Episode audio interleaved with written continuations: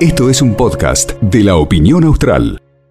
Ahora sí, como corresponde, la presentamos a la directora de activos y lavados de dinero de eh, Loterías. Lotería de Santa Cruz, exactamente. Es Ayelén Álvarez. Ayelén, buenos días. Eh, Carlos Saldivia y Laura Gorosito, ¿cómo estás?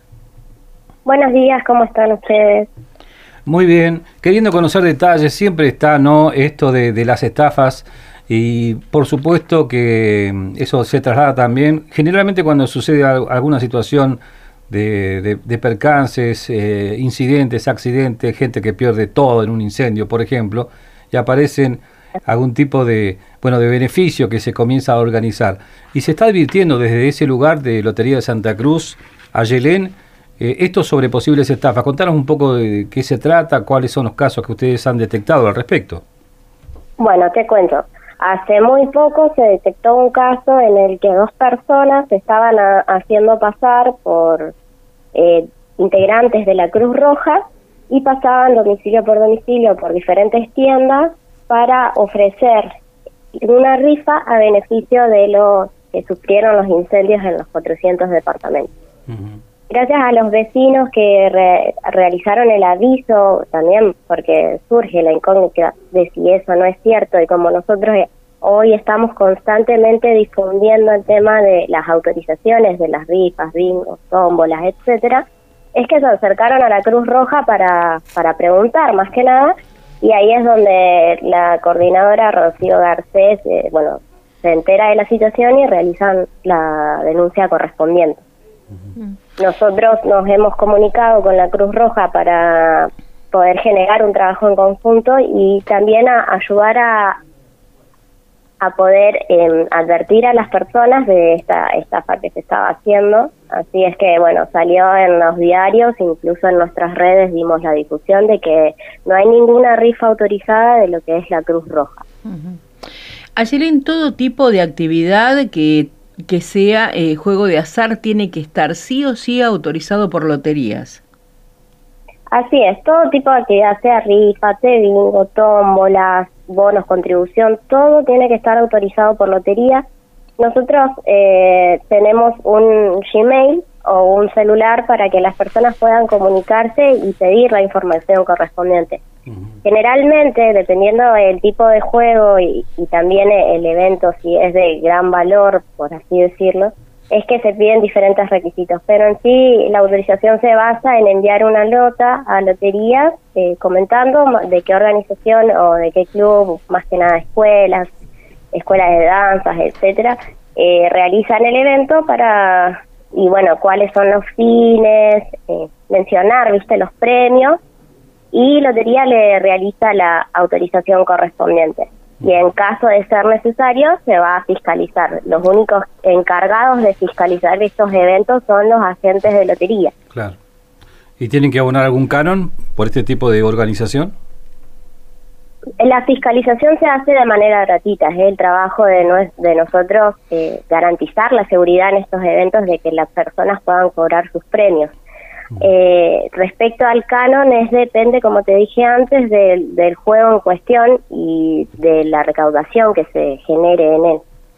Ayelén, no tanto ahora, pero hubo hace muy poco tiempo, meses atrás, eh, como el auge de los bingos y las tómbolas en vivo a través de Facebook. ¿Eso lo pudieron regular? ¿Tienen las herramientas para poder hacerlo? Porque también se cobraba a través de Mercado Pago, cualquiera lo hacía. No sé si quedaba realmente claro si se entregaban o no los premios. Nunca participé, pero sí tuve la, la posibilidad de ver que lo hacían. Sí, fue muy común, más que nada en la época de la pandemia que estábamos todos encerrados, fue como ahí el auge.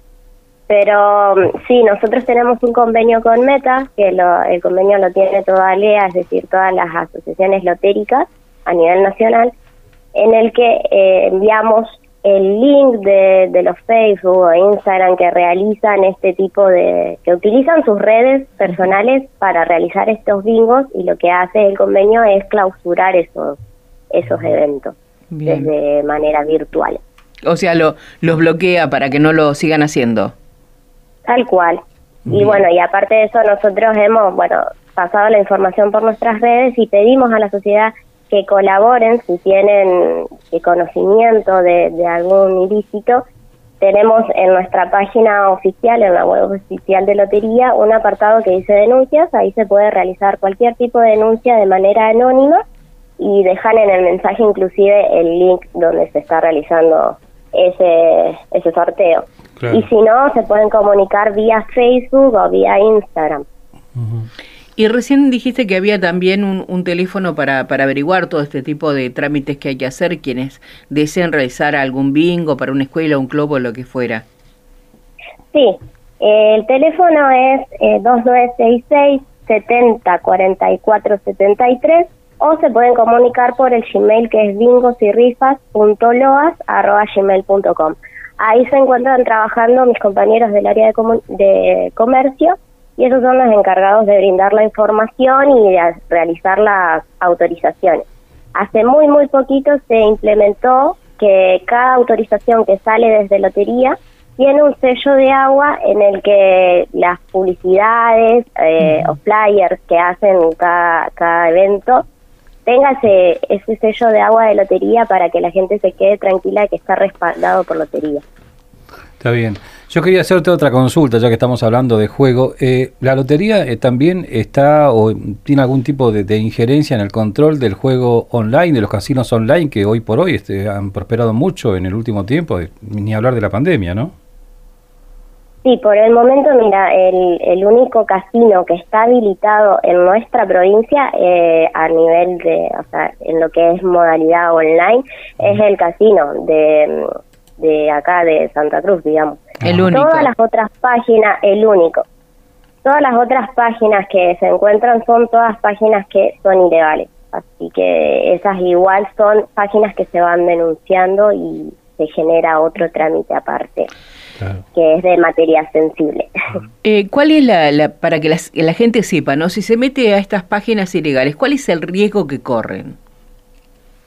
Puede correr el riesgo de que eh, les saquen los datos que ellos ingresan porque generalmente te piden todos tus datos, DNI y demás, entonces te, te sustraen todos tus datos personales y a través de eso te pueden eh, robar desde el dinero que tengas en las cuentas o directamente no te pagan los premios.